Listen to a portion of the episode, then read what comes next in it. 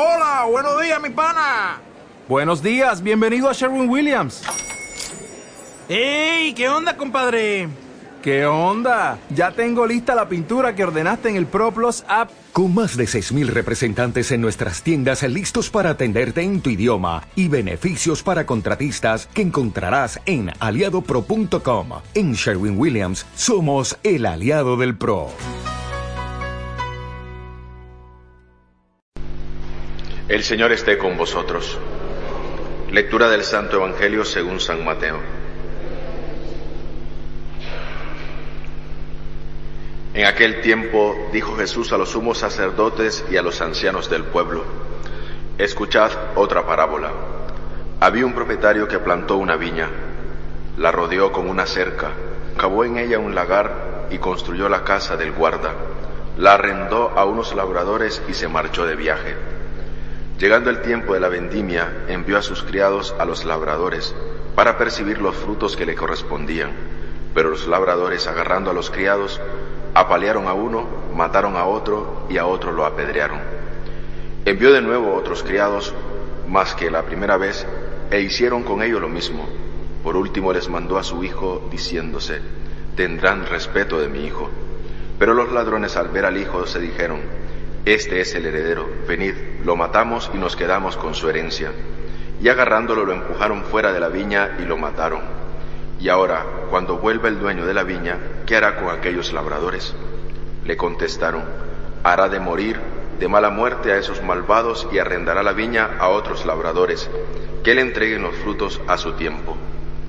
Y Jesús le dice, ¿no habéis leído nunca en la Escritura? La piedra que desecharon los arquitectos es ahora la piedra angular. Es el Señor quien lo ha hecho. ¿Ha sido un milagro patente?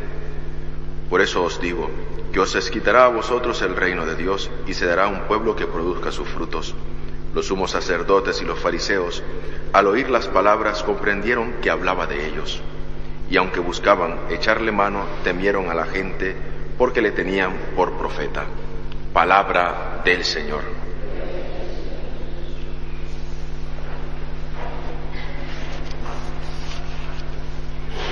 Nosotros hemos recibido en la persona de Cristo el regalo único que nos hace fructificar y eso es nuestro bautismo. No nos podemos conformar nosotros con una vivencia individualista y cerrada a nuestra fe. Esos frutos que, que produce en nosotros el bautismo son los frutos que tenemos que dar y ser conscientes que ese fruto ha sido sembrado por Cristo en nuestra vida. Es fácil podernos identificar con este Evangelio. Lo echaron fuera, le mataron, pueblo que no le recibió y, lo mataron al final. Se hace presente cómo Jesús tenía que padecer y ser entregado a manos de los gentiles para ser crucificado. Pero otra perspectiva puede ser más evidente y una perspectiva que nos ayude a nosotros en este tiempo de la cuaresma a poder entender de qué manera estoy yo matando a Jesús o echándole fuera de mi vida. Cuando nosotros no cumplimos con nuestros deberes de cristianos, ¿qué hacemos? Echamos fuera a Jesús de la viña para matarle. Porque a veces nos cuesta dar testimonio de nuestra fe. A veces se nos hace difícil y cuesta arriba poder demostrar que soy verdadero y auténtico cristiano. Y los frutos que produce el bautismo en nosotros, la gracia santificadora que se nos da a través del bautismo, se viene apagando en nuestra vida. Es fácil muchas veces tratar de esquivar o no cumplir con nuestra responsabilidad. Pero cómo nosotros nos vemos en este día echando fuera a Jesús porque sabemos que cuesta asumir en nuestra vida las obligaciones que llevan a todo cristiano a poder hacerle presente en cada una de nuestras realidades. Es ante todo en nuestra vida donde nosotros tenemos que dar esos frutos, esos frutos que produce en nosotros la gracia que Jesús nos da.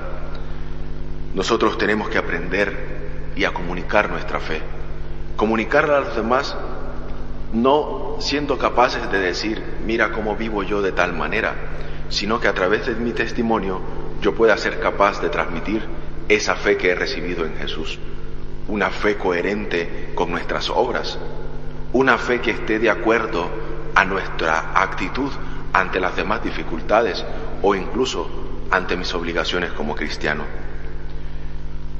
El primer fruto que nosotros podemos recoger de esta viña y que somos parte de ella, porque somos pueblo escogido por Dios, que hemos recibido a Jesús, pero le hemos matado. Podemos nosotros asumir que el primer fruto es vivir la fe al calor de nuestra familia. Cuando una familia acoge a Jesús en el seno de esa familia, se vive la fe, se vive la fe, se vive el amor, se vive la coherencia cristiana entre padres e hijos. Ese es el primer fruto que nosotros podemos recoger, acogiendo a Jesús en nuestra viña, en nuestra familia. Una comunidad que esté abierta, una comunidad que esté asertiva para poder recibir a Jesús es la que nosotros celebramos el día de hoy. Somos una comunidad que escucha la palabra de Dios. Somos nosotros quienes al escuchar la palabra de Dios queremos vivir de acuerdo a su voluntad, de acuerdo a lo que me dice en el Evangelio, o de acuerdo a qué manera también se quede en mi corazón la palabra de la semilla que cae, que cae en cada uno de nuestros corazones. Por eso es importante que nosotros estemos como comunidad cristiana abierta a la misión de la Iglesia. Primeramente recuerden, vivir la fe al calor de nuestra familia. Primer paso. Segundo paso, vivir una comunidad cristiana abierta a la misión, que vamos hacia el otro, en búsqueda del otro. Y una vez que nosotros vamos cumpliendo esa certeza que estamos cumpliendo la voluntad de Dios, nos abrimos a la certeza del Evangelio.